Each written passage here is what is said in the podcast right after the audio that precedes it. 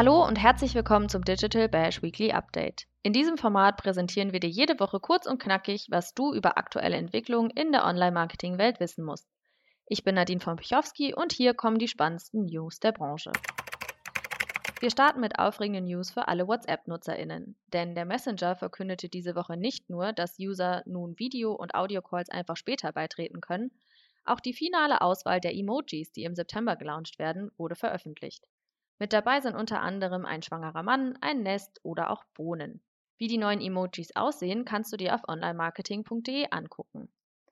Auch Konkurrent TikTok hatte Neuigkeiten, allerdings für Advertiser. Zum einen zeigte eine Studie, dass TikTok-Ads 44% erfolgreicher hinsichtlich Engagement und Approach sind als der Social-Media-Durchschnitt. Zum anderen launchte die ByteDance-App die Spark Ads. Das heißt, Brands können über Spark Ads Kontakt mit Creatoren viraler Clips aufnehmen und deren Videos wiederverwenden. Diese werden dann als In-Feed-Ads oder Top-View-Ads ausgespielt. Für Advertiser bedeutet das, dass sie bereits gut performenden Content erneut pushen und dadurch vermutlich gute Ergebnisse erzielen können. Vor allem aber heißt es auch, dass Brands sich nicht mehr ohne Ende den Kopf zerbrechen müssen, wie sie passende Ads für TikTok erstellen sollen. Vor allem, wenn wenig Erfahrung oder Budget vorhanden ist.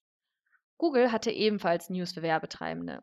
Der Suchmaschinenkonzern rollt ab September 2021 eine Three Strikes and You're Out Politik für die Google Ads aus.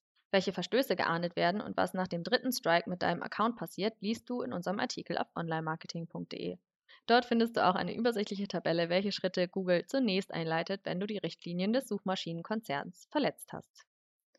Und auch AnhängerInnen des Audiotrends durften sich diese Woche freuen. Denn ab sofort brauchst du in der Clubhouse Beta-Version keine Einladung mehr, um die Apps zu nutzen.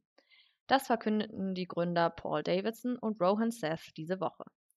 Ungefähr 10 Millionen Menschen weltweit stehen auf der Warteliste, um zu der App zugelassen zu werden.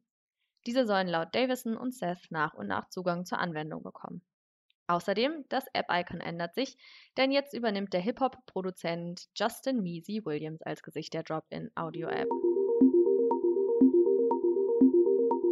Eine Social-Plattform dominierte diese Woche allerdings bei uns die Schlagzeilen.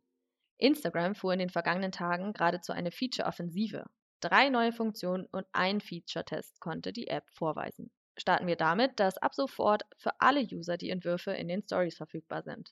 Bereits im März kündigte Instagram an, dass die NutzerInnen bald in der App Entwürfe für das Story-Format abspeichern und später posten können. Nun ist es soweit und das dürfte gerade Social-Media-Verantwortliche und Creator freuen. Denn so fällt das Abspeichern mit Hilfe von Drittanbieter-Apps weg. Das neue Feature bedeutet allerdings nicht, dass sich NutzerInnen ewig Zeit lassen können, ihre Entwürfe zu bearbeiten oder zu posten, denn Instagram löscht den gespeicherten Content nach einer Woche wieder. Weiter ging es mit einer Neuerung, die ebenfalls vor allen Dingen Creator- und Business-Accounts zugutekommt, denn Instagram erweitert die Analytics. Anstatt Statistiken der vergangenen 30 Tage können ProfilinhaberInnen nun auf Insights der vergangenen 60 Tage zurückgreifen. Auch ein praktisches Kalendertool ist nun in die Insights integriert. Kommunikationsverantwortliche behalfen sich auch hier bisher mit Drittanbieter-Apps. Durch das Wegfallen dieses Zwischenschritts dürften viele Advertiser zuverlässigere Informationen zu ihren Posts erhalten und Zeit sparen. NutzerInnen dürfen sich weiter über ein neues Feature für das Story-Format freuen, denn Instagram übersetzt jetzt deine Stories. Wie der Ad Creators Account auf Instagram im neuesten Post zeigt, wird in Zukunft bei Stories, die den Caption-Sticker eingebaut haben, eine C-Translation-Option in der oberen linken Ecke erscheinen. Das Translation-Feature wurde weltweit ausgerollt und ist bisher in 90 Sprachen verfügbar. Die Übersetzung für Text in der Bio oder in Feed-Posts war bereits 2016 ausgerollt worden. Die Stories kamen als Content-Format aber leider erst kurz nach dem Übersetzungsupdate zu Instagram. Zum Abschluss unseres Instagram-Schwerpunkts kommen wir zu einem Feature-Test, der für Marketeer zwar Vorteile bieten könnte, aber auch viele Potenziale für missbräuchliche Verwendung bereithält. In Großbritannien und Indien experimentiert die Social App momentan mit einer kollaborativen Funktion, mit der zwei Accounts an einem Reels-Clip oder einem Feed-Post arbeiten und diesen dann hochladen können. Im Feed-Post sowie in den Reels sind dann zwei Account-Bubbles zu sehen. Die Inhalte werden den Followern beider Profile ausgespielt.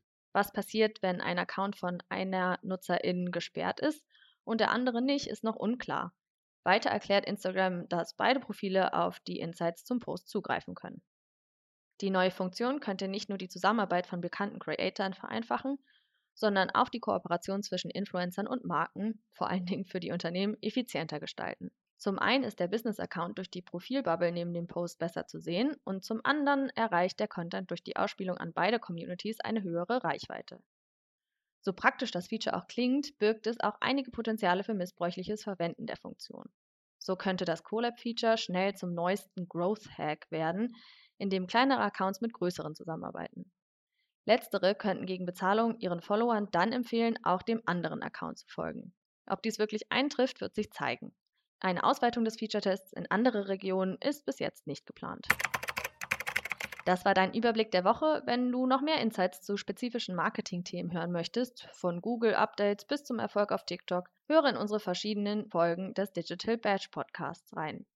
In der neuesten Episode spricht meine Kollegin Anniko Milz mit Stefan Krehl. Stefan ist Country Manager für Deutschland und Österreich bei Agicap und teilt fünf Tipps, worauf besonders kleine und mittlere Unternehmen bei der Liquiditätsplanung achten sollten.